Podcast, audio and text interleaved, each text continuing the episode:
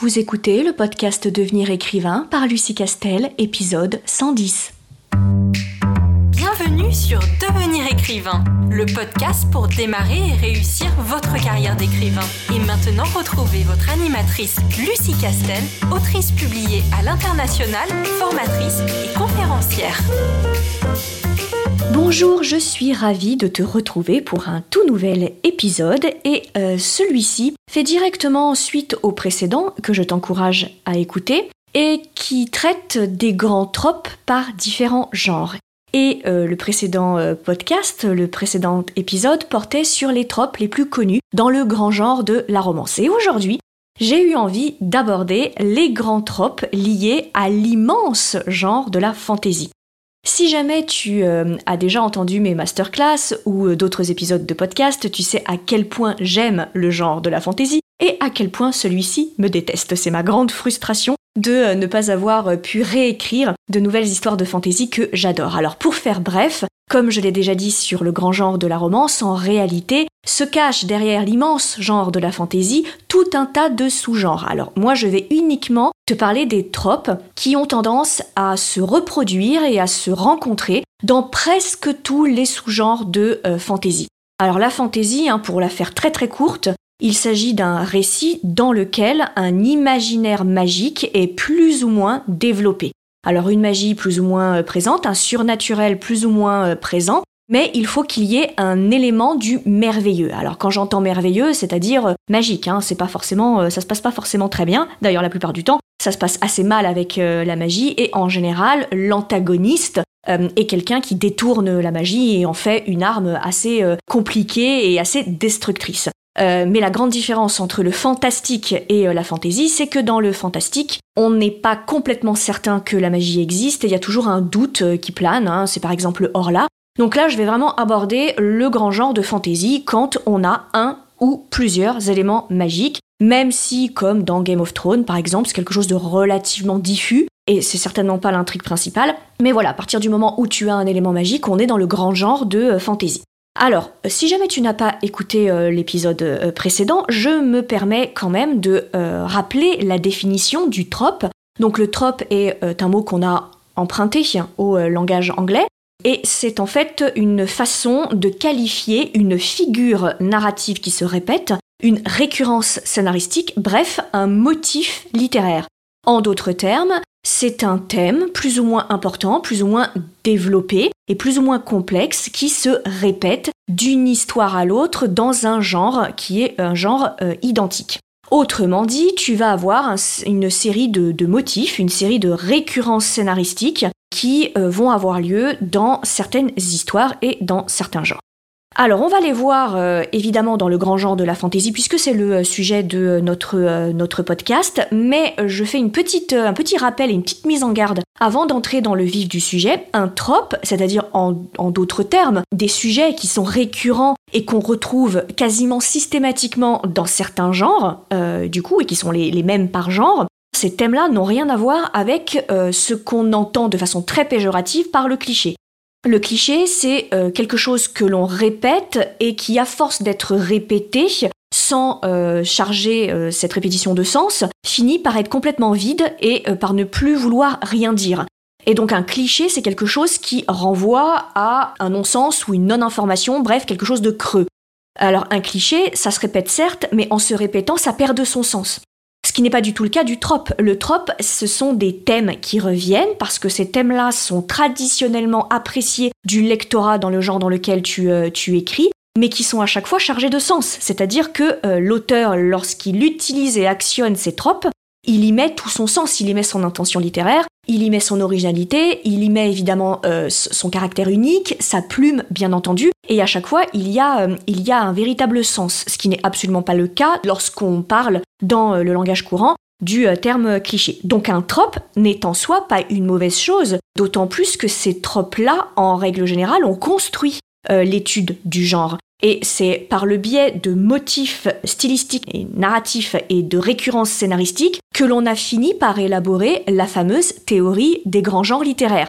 C'est en remarquant que dans certaines grandes courants d'histoire, dans certains récits, il y avait une récurrence de motifs littéraires que on a fini par regrouper ces motifs littéraires avec ce qu'ils avaient de commun, et on a tiré de, de, ça une analyse et une création de toute une théorie autour des grands genres littéraires comme le polar, comme la fantaisie, comme la romance, etc., etc. Donc encore une fois, le trope, c'est pas parce qu'on en parle et c'est pas parce que c'est récurrent que c'est une mauvaise chose. Le trope, ça n'est qu'une série de thèmes, évidemment à l'auteur d'en faire ce qu'il en veut et surtout à l'auteur de, les posséder et de les mélanger.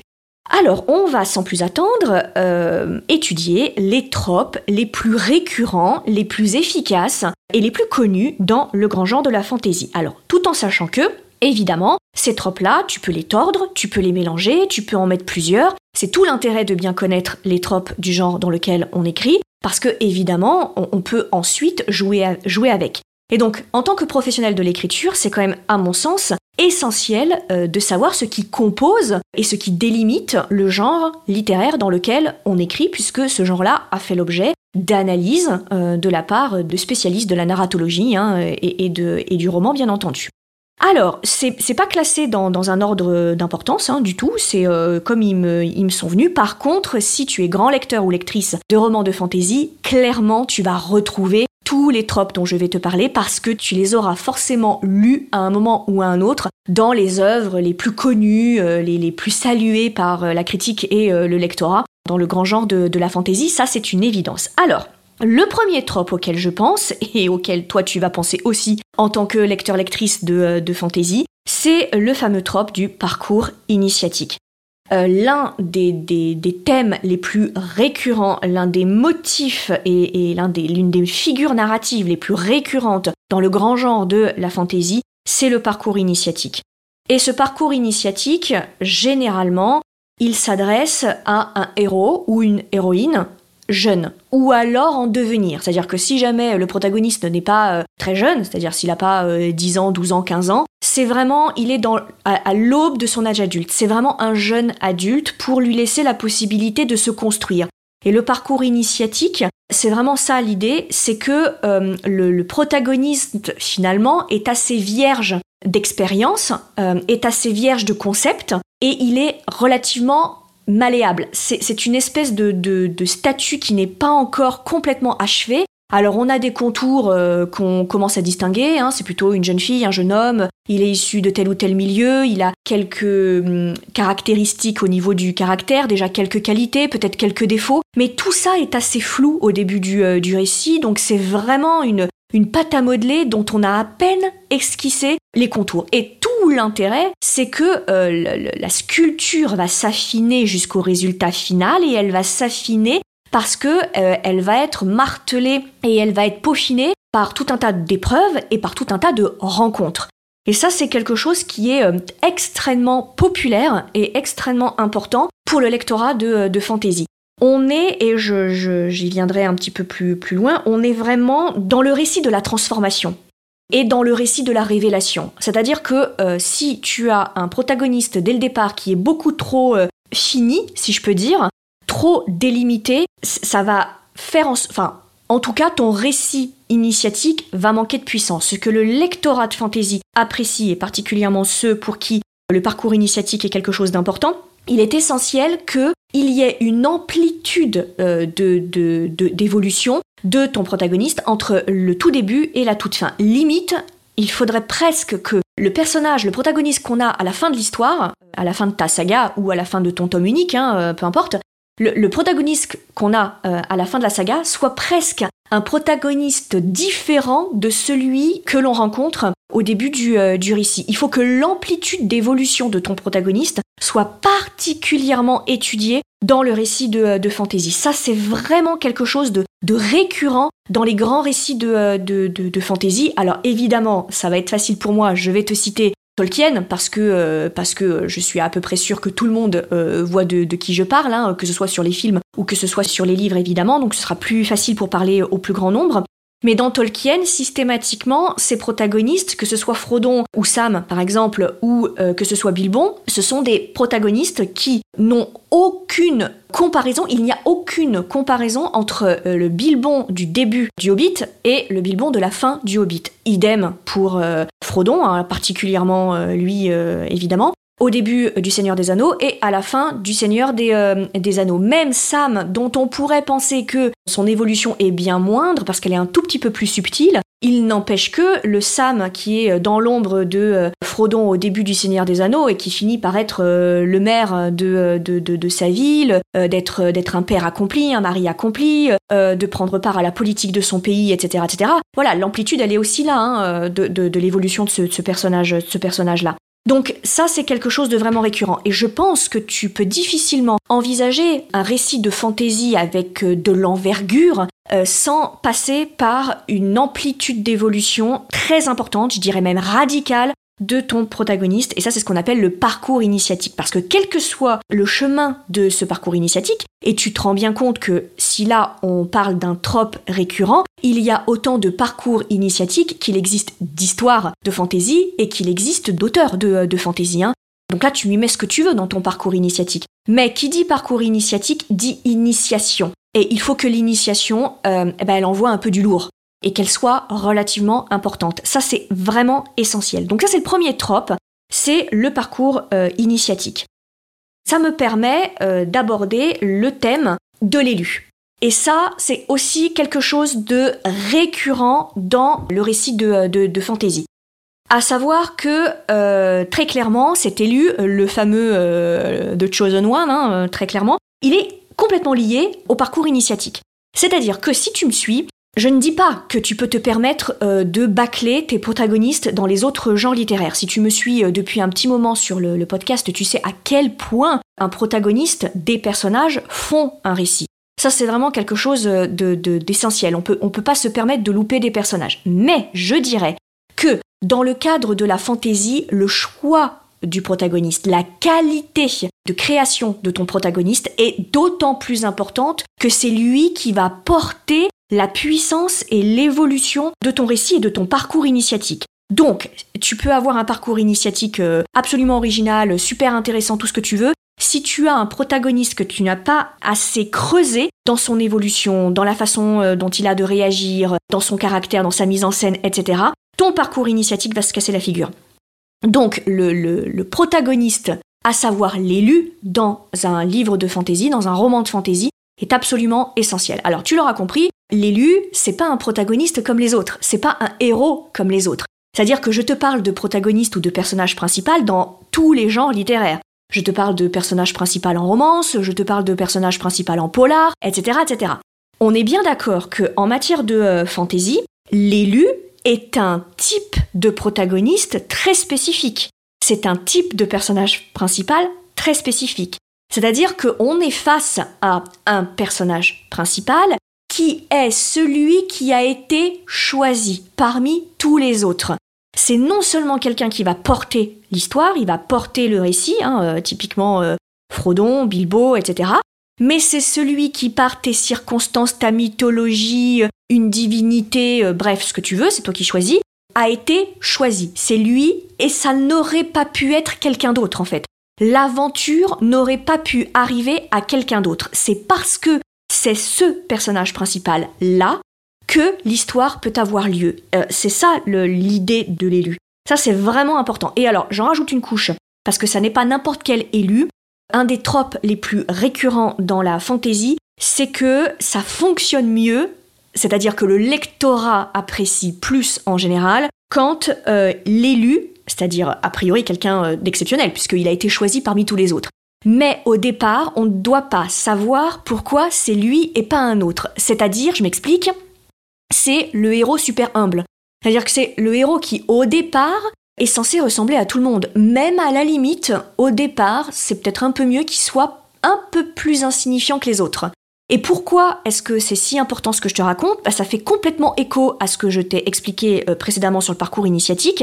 Ton parcours initiatique aura plus de puissance si ça arrive à un personnage dont l'amplitude d'évolution est plus impressionnante. Et évidemment que si dès le départ tu t'adresses à Captain America, alors Captain America euh, après sa transformation évidemment, hein, mais Captain America, euh, il va pas lui arriver tellement plus que ce qui lui est déjà arrivé. C'est-à-dire que quand euh, il a fini sa transformation, il est déjà super beau, super intelligent, super rapide, super fort, il a un bouclier génial, etc. Donc si on prenait le récit à, ce niveau-là. C'est-à-dire que si on arrivait au moment où Captain America est déjà Captain America, on, se rend bien compte que le parcours initiatique ici, il va être limité. C'est-à-dire que qu'est-ce que tu veux qu'il que se peaufine encore? Qu'est-ce que tu veux qu'on lui ajoute de plus comme option?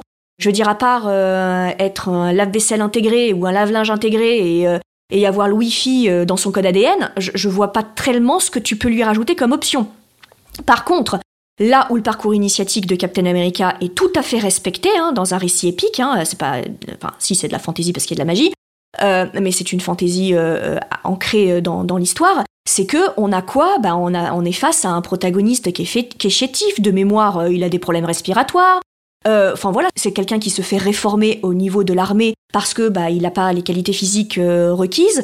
Donc voilà, c'est quelqu'un qui normalement est pas censé du tout être un héros, et j'entends un héros physique. Puisque Captain America, euh, ça passe par son physique aussi, hein. il passe par de la baston, de la bagarre, euh, etc. C'est pas un héros euh, a priori uniquement cérébral. Et, du coup, l'amplitude de l'évolution du personnage, elle est totalement respectée. Là, dans ce, récit, on est vraiment face au parcours initiatique très important, à savoir un jeune homme complètement chétif sur lequel il était rien censé arriver parce que bah, il était souffreteux et puis sans grande envergure, à un Captain America euh, qui euh, sauve euh, la planète, voire l'univers et tout ce qui, qui s'ensuit. Et donc, l'élu, il est ici. L'élu, il est complètement, complètement là. Donc, ça fonctionne beaucoup mieux quand on est face à un héros insignifiant. Alors, si je, je file mon, mon exemple à savoir Bilbo ou Frodon, on est face alors non seulement à des héros qui de base sont relativement insignifiants dans le sens, bah, ils ressemblent un peu à tout le monde.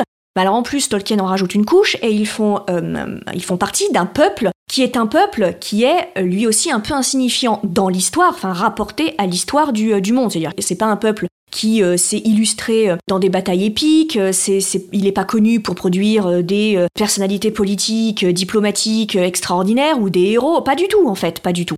Euh, et, là, on est vraiment complètement dans le respect de ce trope qui est que l'élu, ça fonctionne mieux quand euh, le, protagoniste qui est choisi par euh, ta mythologie, ton récit, par les événements, par tout ce que tu veux, ce soit un personnage qui au départ soit insignifiant. Parce que, encore une fois, parcours initiatique, évolution de ton personnage, il faut qu'il y ait beaucoup à faire, qu'on puisse faire beaucoup dans ton personnage. Si on n'a pas beaucoup de marge de manœuvre pour son évolution, ton histoire, tu l'auras compris, manque évidemment de puissance. Et là, je te ramène euh, aussi à Game of Thrones, par exemple. Si on, prend euh, Jon Snow, on est complètement dans, cette, euh, dans, ce parcours initiatique qui fait qu'il passe par absolument tous les stades, ce garçon, du rien du tout bâtard à tout ce qu'on veut, à tous les stades d'importance au niveau politique, même si on peut déplorer, que certains ont pu déplorer que, sa fin est un, espèce de retour un peu au départ et, que, du coup c'est pour ça que ça frustre. C'est d'ailleurs très intéressant hein, de, parler de la frustration des, fans de Game of Thrones sur la fin. L'une des, frustrations du coup qui était évoquée, l'une des, explications de cette frustration, c'était le retour en arrière du personnage de, de Jon Snow dans son évolution. Du coup, il n'y a rien qui est plus frustrant pour un lecteur de fantasy, pas que, mais euh, un lecteur de fantasy, d'avoir l'impression d'avoir perdu son temps. Il s'est tapé euh, dix tomes de son histoire pour euh, finalement avoir un protagoniste qui a pas tellement, tellement évolué malgré tout ce qu'il a vécu par rapport à ce qui lui était destiné dès le départ. Hein. Je pense notamment à, un film.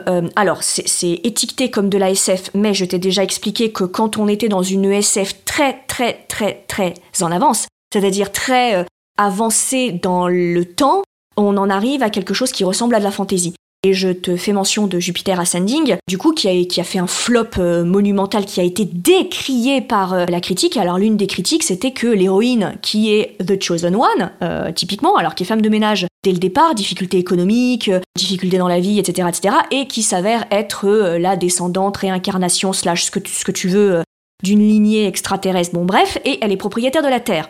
Et donc il va lui arriver plein de choses, etc., euh, etc. Et elle termine son aventure. Alors elle est toujours, euh, elle, a, battu le méchant évidemment. Hein. Elle est toujours propriétaire de, euh, de la planète Terre, sauf que elle retourne à son ancienne vie.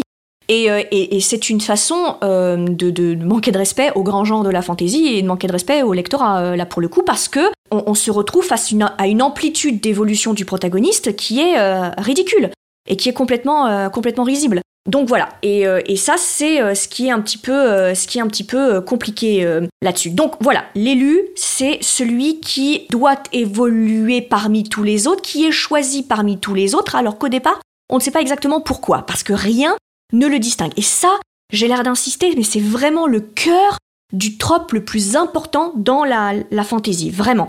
Et, d'ailleurs, je t'encourage euh, à reprendre un des, grands classiques de la fantaisie hein, et, de, regarder ce qui, euh, peut s'y passer autour de euh, cet élu et de la quête du parcours initiatique.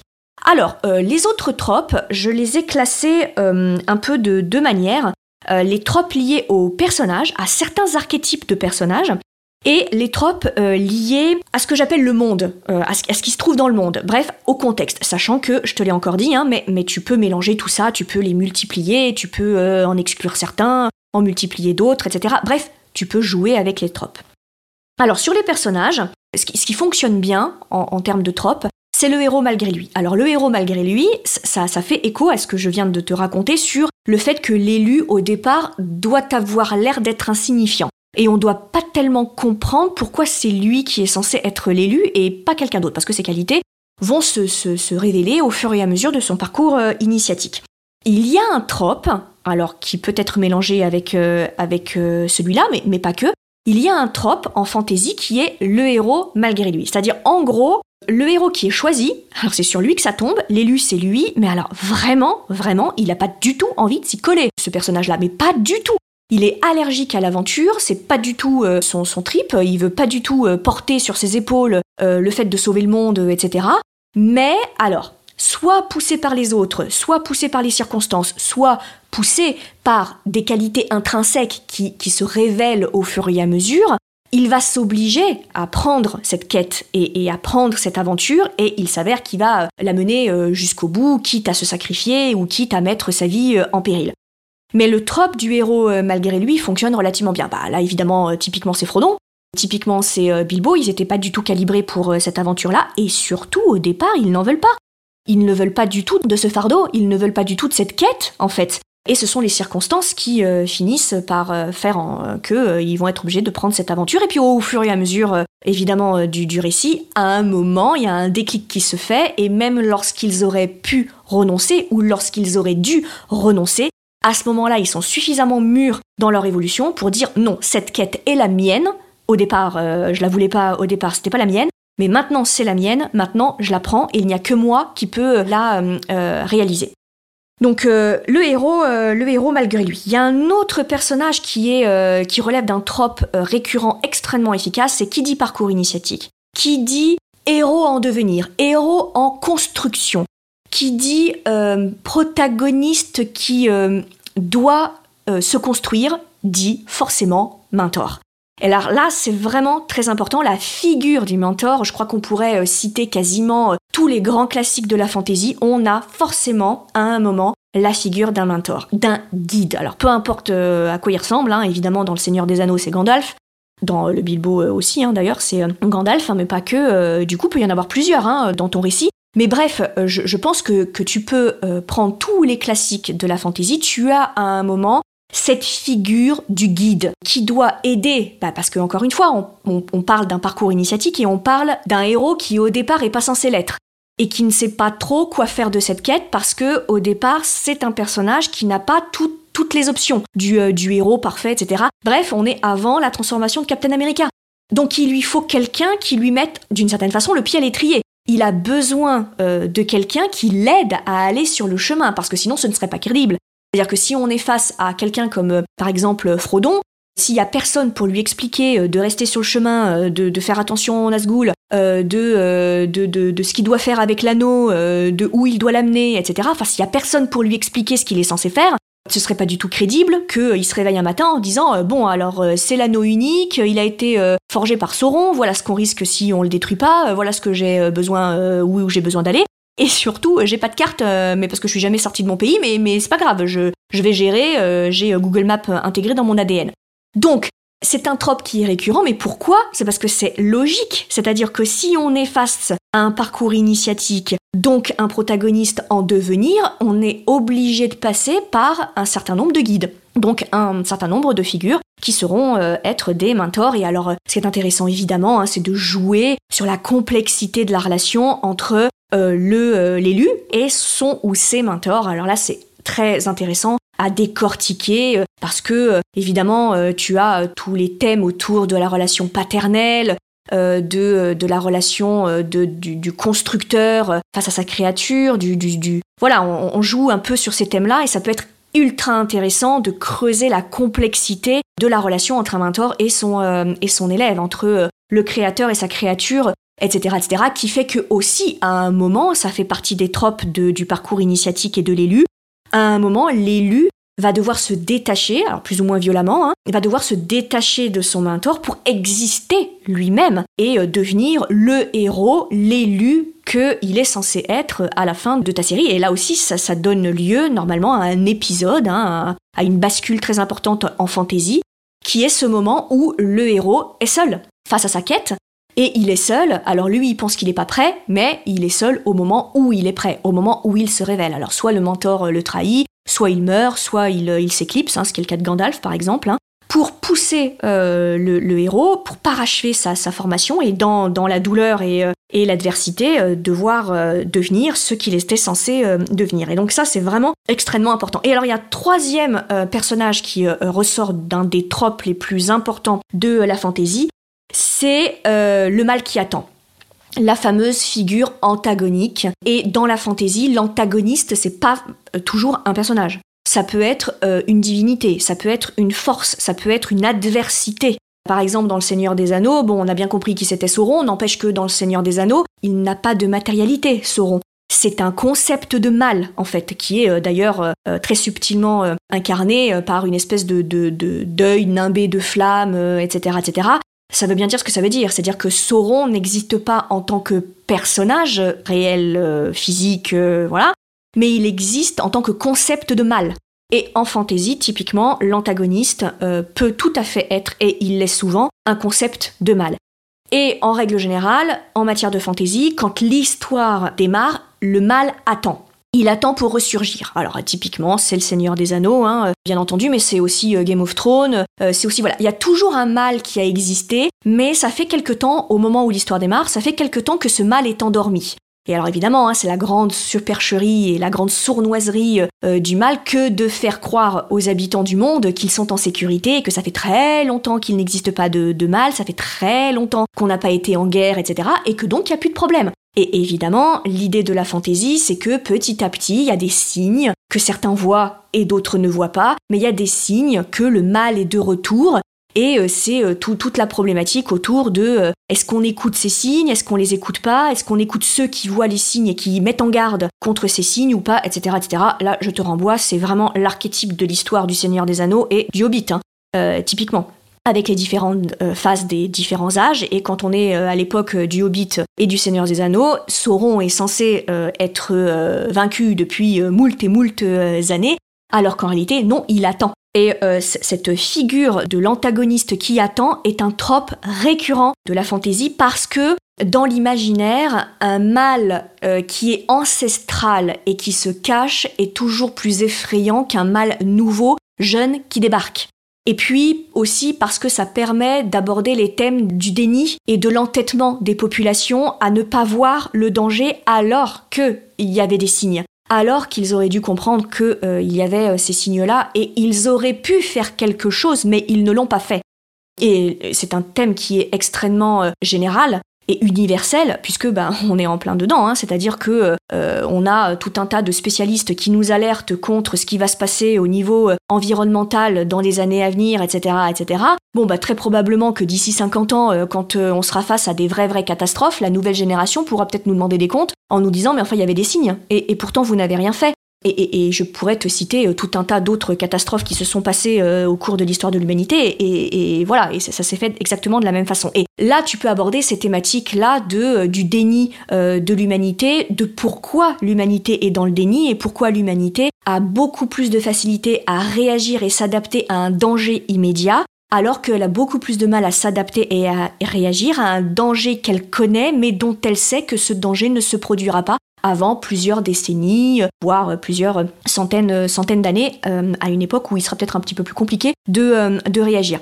Donc c'est pour ça que ce trope-là du mal qui attend est toujours bien plus efficace que euh, le mal complètement nouveau qui surgirait du néant ou qui surgirait tout de suite. Donc c'est la raison pour laquelle le trope du mal qui attend est aussi efficace dans la fantasy parce que derrière, on peut traiter tout un tas de, euh, de thématiques. Et alors, ça me permet de faire le lien avec l'autre catégorie de, tropes qui, euh, cette fois-ci, ne touche pas que les personnages, mais touche le monde plus euh, généralement. Le, le, trope le plus récurrent dans le, les livres, les romans de, fantasy, c'est le trope du noir et blanc. C'est-à-dire que là, on est face très clairement à une morale très euh, appuyée dans les romans de, fantasy, beaucoup plus que dans d'autres euh, genres euh, littéraires. On est face vraiment à la lutte du bien contre le mal. Et on décrit un monde, alors même s'il est plein de subtilités, on est d'accord, mais n'empêche, n'empêche que si on résumait vraiment l'intrigue à son essence la plus pure, on serait face à des valeurs de bien et une guerre de ces valeurs de bien contre les valeurs de mal et on est face à un monde qui finalement s'est réduit à une notion très manichéenne. Et je dis ça sans aucun jugement euh, de valeur, hein, euh, manichéen, dans le sens où on est face à une mythologie qui est très polarisée, avec d'un côté blanc et de l'autre côté noir. Et on est vraiment dans les concepts de morale, de bien, de liberté, de justice, etc., contre des valeurs de sournoiserie, de décadence, euh, de cruauté, euh, de déliquescence, etc. On, est face à un monde euh, qui est un monde archétypal et qui est très polarisé. Et ça fonctionne d'autant mieux dans ce, livre de fantaisie que ça permet de générer des conflits extrêmement violents. Puisque il euh, n'y a pas de gris dans, les conflits, on est vraiment face à euh, une série de personnages ou un protagoniste qui seul ou à plusieurs se bat contre un mal immense. Et il n'y a, pas de nuance, c'est-à-dire qu'on sait de quel côté sont le gentil en tout cas. Alors évidemment il y a des trahisons, évidemment il y a des rebondissements de personnages dont on pensait qu'ils étaient bons et au final ils sont mauvais, ou euh, des personnages mauvais et on s'est aperçu qu'après ils étaient bons, mais en vérité L'élu, lui, on sait très vite qu'il est bon. Alors même s'il cafouille euh, au, au, fur et à mesure du récit et qu'il euh, se prend les pieds dans le, dans le tapis et qu'il doute, etc., etc., il n'empêche qu'à la fin, on est face dans la bataille finale du bien, des valeurs de bien, euh, des, des, valeurs de justice, des valeurs d'égalité, de, liberté, etc., face au grand péril, au grand malin, qui lui draine toutes les valeurs de mal, etc. Et c'est ce qui fait que le récit de fantaisie est un récit épique et qui touche le lecteur, parce que si on était dans un récit euh, tout en nuances, on, se dirait évidemment à juste titre, mais pourquoi est-ce qu'il se bat autant pour sauver un monde qui est aussi pourri?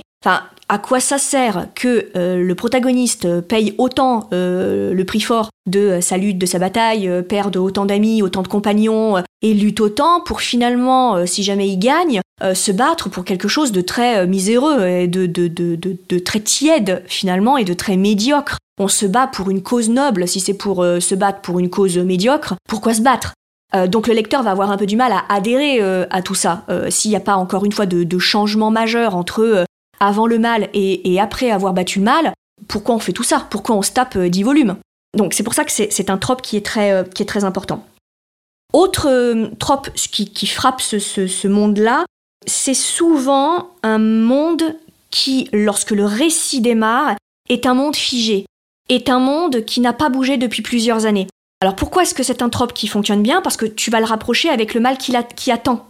Bah, comme c'est un monde qui est figé, c'est un monde qui ne voit pas du tout les signes du mal qui n'attend plus et qui est, euh, en train de se réveiller. Parce que si c'est un, monde en plein bouleversement, si c'était un monde qui était en plein changement, en pleine effervescence, euh, etc., bref, un monde qui vit, il verrait les signes du, mal qui est en train de se réveiller. Donc euh, du coup, on n'aurait pas ce, trope du mal qui attend et qui surprend tout le monde, enfin en tout cas la majorité des, personnes, hein, autres que l'élu ou les personnages qui ont vu les signes. Donc c'est la raison pour laquelle tu, as souvent un, mal qui est figé ou qui est endormi ou qui fonctionne avec les mêmes règles depuis un sacré paquet de temps, etc. Donc voilà, c'est un des tropes qui est lié du coup au mal qui, qui, attend. Donc ce monde qui est figé, immobile, qui est dans une espèce de paix alors une paix euh, évidemment artificielle, hein, euh, puisque le mal attend, évidemment, Mais, euh, mais voilà, donc je te renvoie au Hobbit, euh, au Seigneur des Anneaux, mais pas que, hein, pas que Game of Thrones d'une certaine façon a une espèce de routine au départ en tout cas dans son, fonctionnement. Et voilà, donc ça c'est quelque chose qui est vraiment très récurrent. Autre chose qui ne te surprendra pas, autre trope très important et récurrent dans les, les œuvres de fantasy, c'est que si tu as un élu, si tu as un mentor, tu as aussi le fameux, le ou les, il y en a plusieurs, artefact magique. Et pourquoi est-ce que c'est un trope qui est euh, extrêmement important dans la mythologie de, euh, de, fantasy C'est que il faut pour que le protagoniste soit à ce point euh, merveilleux et soit un héros de légende quand il aura fini sa quête, etc., etc., il lui faut un environnement et il lui faut un objet à sa hauteur. Et pour expliquer sa transformation, bah, je te renvoie à ce que je viens de t'expliquer sur l'évolution de ton élu et que l'évolution doit être importante, il lui faut un mentor, mais il lui faut aussi un artefact magique qui expliquera son changement de statut entre le début du récit et la fin du récit, ce qui explique que euh, Aragorn est un euh, baroudeur euh, pouilleux qui refuse toute responsabilité au début du Seigneur des Anneaux et qui soit un roi de légende à la fin. bon bah voilà, il y a, y les artefacts magiques qu'il a pu rencontrer tout au long du Seigneur des Anneaux et qui ont croisé sa route. Alors c'est l'épée, c'est la couronne, c'est l'anneau qui l'a accompagné, c'est les batailles, enfin ce qu'on veut. Mais voilà, il faut des artefacts magiques parce que ces artefacts magiques participent à la coloration de ta mythologie. Et en matière de fantaisie, plus encore que dans tous les autres genres, il faut une mythologie extrêmement visuelle euh, et très précise. C'est-à-dire que le roi Arthur ne serait pas le roi Arthur s'il n'avait pas Excalibur. Il lui faut, on est bien d'accord, un artefact qui soit à la hauteur de ce roi de légende. Et il faut forcément Excalibur. Voilà un artefact magique qui est à la hauteur de pas n'importe quel élu et de pas n'importe quel roi. C'est un roi de légende parce qu'il a Excalibur.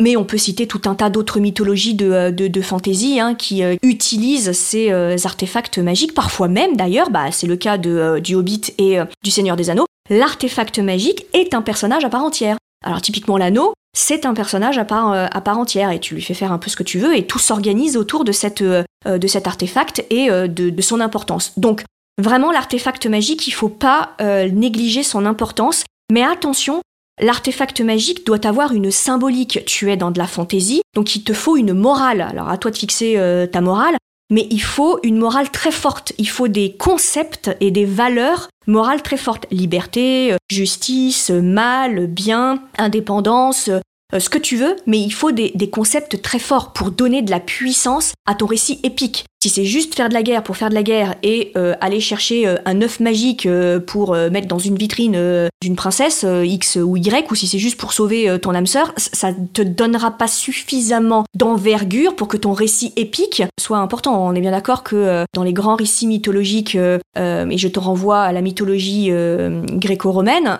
il y a toujours un artefact. Il y a des héros, mais il y a aussi un artefact. Derrière, et l'artefact est, aussi légendaire que ceux qui euh, vont le chercher, l'utiliser, le détruire, euh, tout ce qu'on peut imaginer. C'est ce qui fait euh, la toison d'or, c'est ce qui fait la pomme de la discorde, c'est ce qui fait, etc., etc. Donc ça participe au, caractère épique et légendaire. La fantaisie a une part de légende, donc au caractère légendaire de ton récit. Et enfin, le dernier trope. Alors le dernier trope, c'est surtout un phénomène de mode, mais ce phénomène de mode bah, ne s'est pas démenti depuis euh, quand même des générations et des générations. C'est le vernis, alors ça, frappe le monde, hein, puisqu'on est dans les tropes euh, liés au monde, c'est la coloration du monde et son esthétique. Et très clairement, en matière de fantaisie, il y a un phénomène, un courant, un phénomène de mode qui est que euh, l'esthétique d'une d'une époque médiévale plus ou moins rêvée est assez efficace. Et là, évidemment, je te renvoie aussi à Tolkien, mais bien entendu aussi à Game of Thrones. On est vraiment sur de la mythologie qui s'appuie sur une époque euh, médiévale plus ou moins fantasmée, plus ou moins réelle. Alors c'est toi qui fixes le degré de réalité et de vraisemblance de ton monde. Tu peux décrire une époque médiévale très euh, rustre, très époque obscurante mais vraiment de l'obscurantisme pur, très sale, très, euh, très grise, très euh, dépouillée, euh, très rugueuse, etc. Ou au contraire être dans une époque médiévale un peu plus merveilleuse, un peu plus flamboyante, hein, avec tout un tas d'évolutions scientifiques, de d'inventions, etc., de technologies alternatives. voilà, alors vraiment tu places le curseur un peu où tu veux dans cette esthétisation de l'époque médiévale, mais très clairement, on se rend compte que l'un des tropes les plus récurrents dans la fantasy, c'est cette coloration médiéviste très importante dans ces récits. Encore une fois, là vraiment sur ces tropes-là hein, que je viens de te, décrire, l'idée c'est de les connaître pour mieux jouer avec. Et, tu as bien compris que ces tropes-là ne sont que des outils, mais ces outils sont des incarnés, c'est-à-dire qu'ils vont devenir uniques et ils vont devenir originaux parce que c'est toi qui vas les incarner. C'est toi qui, qui va jouer de ta plume, c'est toi qui, qui va déterminer euh, ton héros, ton protagoniste, ta figure de mentor, ta quête initiatique, etc. Et, c'est absolument pas comparable. C'est-à-dire que même si Game of Thrones et euh, Tolkien utilisent les mêmes tropes, et ils utilisent vraiment les mêmes tropes, n'empêche que c'est pas comparable. Alors bien sûr, tu peux, euh, tirer des comparaisons, etc. Mais personne, personne ne, dirait que euh, quand on lit Le Seigneur des Anneaux, bah, c'est exactement la même histoire que Game of Thrones, absolument pas. C'est juste qu'ils utilisent les mêmes tropes, ça c'est indéniable, les mêmes tropes, mais c'est deux auteurs différents, c'est deux sensibilités différentes, deux thématiques et intentions littéraires euh, différentes, etc., etc. Et euh, quand tu prends d'autres récits de fantasy, euh, alors je, vais te parler de Camelot parce que j'ai été le voir au cinéma, voilà, il y a pas très très longtemps, et, il utilise aussi exactement ces tropes. Hein. Le héros malgré lui, l'artefact magique, le, la quête initiatique, alors bien que ça fait quelques saisons et quelques séries qu'il est dessus, mais euh, voilà, on a exactement les mêmes tropes, mais tu peux quand même pas comparer euh, Camelot, euh, ni dans le ton, ni dans la mythologie, avec Bilbo le Hobbit. Pourtant, bien sûr, tu peux comparer complètement les tropes. Parce que les tropes, on est sur exactement les mêmes tropes. Mais tu ne peux pas, en tout cas, comparer le style d'Astier et le style de Tolkien. Hein. C'est pas comparable du tout. Et les deux, évidemment, sur, sur un pied d'égalité, je suis pas du tout en train de les hiérarchiser. Hein. Loin de là mon, idée, je pense qu'il ne faut juste pas les comparer, en fait. C'est ça mon propos. Euh, et, donc voilà, donc tout ça pour te dire que vraiment, j'insiste, je l'avais déjà dit sur mon épisode de podcast précédent, mais il est important en tant que spécialiste de ta plume, en tant que spécialiste de l'écriture, et en tant que spécialiste du genre dans lequel tu écris, de connaître ces tropes. Et après, évidemment, tu en fais ce que tu veux. Tu peux les utiliser, ne pas du tout les utiliser, les mélanger, les tordre, les. Euh, c'est vraiment ils sont ils sont faits pour justement ne pas être figés jamais. Et ça, c'est vraiment important. Et ben, c'est toute la différence entre le trope et le cliché. Le cliché se fige. Le cliché, on ne l'adapte pas. Le cliché, on ne l'incarne pas. C'est pour ça qu'au bout d'un moment, il devient vide de sens. Mais le trope, lui, il s'incarne et il est fait pour euh, s'incarner. Voilà, j'espère que pour les auteurs et autrices de fantasy qui sont euh, parmi euh, les auditeurs et pour les autres aussi qui sont juste comme moi très intéressés par ce genre-là, bah, j'espère que ce que j'ai expliqué, raconté et présenté t'aura un petit peu aidé et t'aidera peut-être dans tes prochains euh, récits et euh, tes prochaines euh, écritures.